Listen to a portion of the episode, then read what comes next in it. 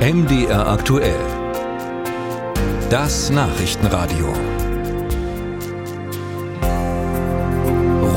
Bis dunkelrot, so sieht die Karte zur Waldbrandgefahr zurzeit aus und es hat bereits an einigen Stellen gebrannt oder brennt auch immer noch, zum Beispiel in Brandenburg. Für das Waldbrandgebiet bei Jüterbock südlich von Berlin gibt es weiterhin keine Entwarnung. Aber auch in Sachsen-Anhalt musste die Feuerwehr schon ausrücken. Im Harz gab es den ersten Waldbrand des Jahres am Königsberg in Schirke. Über die Einsatzlage dort und was noch zu erwarten ist, darüber haben wir vor der Sendung mit der Feuerwehr in Sachsen-Anhalt gesprochen mit dem Landesvorsitzenden des Feuerwehrverbandes Kai-Uwe Lose. Er ist auch Kreisbrandmeister für den Harzkreis. Herr Lose, Sie sind selbst auch im Einsatz gewesen bei diesem Brand im Harz. Was haben Sie da miterlebt? Ja, nun gut. Ich meine, das war äh, jetzt der erste größere Waldbrand. Wir hatten ja schon mehrere kleine Entstehungsbrände und äh, ja, die Einsatzabläufe äh, liefen so, wie wir das geplant hatten. Die sind hatten ja noch Zeit überwintert, uns darüber zu unterhalten und nach den Erfahrungen des letzten Jahres und äh, erwartungsgemäß haben unsere Planungen gegriffen.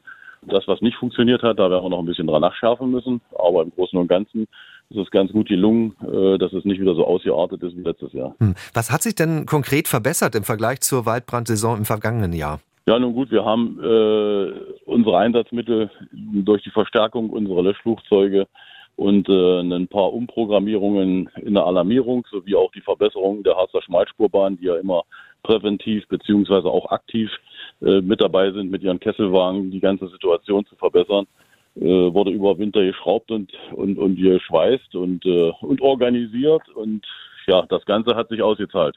Also mit Blick auf die Löschflugzeuge sind Sie da gut ausgestattet? Wir sind im Blick mit der Löschwasserversorgung aus der Luft jetzt erstmal hervorragend ausgestattet und haben direkten Zugriff. Und das ist das, was, was wir gefordert haben, beziehungsweise das, was wir aus den Erfahrungen gelernt haben. Schnelles, massives Eingreifen erleichtert uns im Nachhinein die Arbeit. Und gibt es bei den äh, Fahrzeugen, die da auf dem Boden unterwegs sind, auch noch irgendwelche Hürden, die man überwinden muss? Nun, bestimmte Fahrzeuggruppen, die wir da oben brauchen. Also Tanklöschfahrzeuge aus bestimmten Gemeinden zu bestimmten Zeiten, zu bestimmten Ereignissen.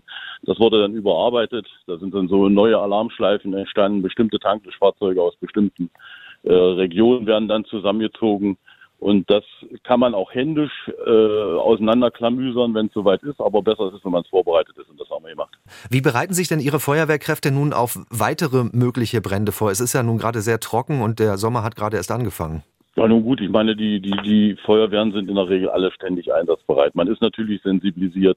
Äh, es ist jetzt nicht so, dass erst noch irgendwas erfunden wird oder irgendwas. Alles, was jetzt angeschafft werden muss, ist sowieso zu spät. Da kriegen sie nichts. Äh, die Leute sind sensibilisiert. Äh, ich sag mal hochtragend, wir sind auf Standby.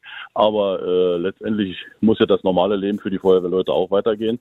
Aber wenn es dann auf dem Pieper oder auf der Sirene schellt, dann geht's los. Hm. Wie sieht es mit Kooperation mit den anderen Bundesländern aus? Also wenn es im Harz oder in Sachsen-Anhalt generell gerade nicht brennt, sind Sie auch im Einsatz in Brandenburg zum Beispiel? Nun gut, das war unser erster Einsatz mit den Flugzeugen außerhalb des Landkreises und auch der erste Einsatz der Flugzeuge.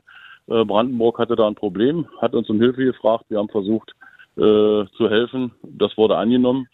Und äh, ja, das steht natürlich auch anderen Bundesländern beziehungsweise anderen Regionen äh, zur Verfügung. Wir sind eng im Austausch mit unseren niedersächsischen Kollegen im Landkreis Goslar, äh, mit denen wir auch in diesem Einsatz schon äh, zusammengearbeitet haben, was die Betankung und die Wasserbetankung angeht. Und das ist reguliert und das funktioniert. Kai-Uwe Lose, der Landesvorsitzende beim Feuerwehrverband Sachsen-Anhalt.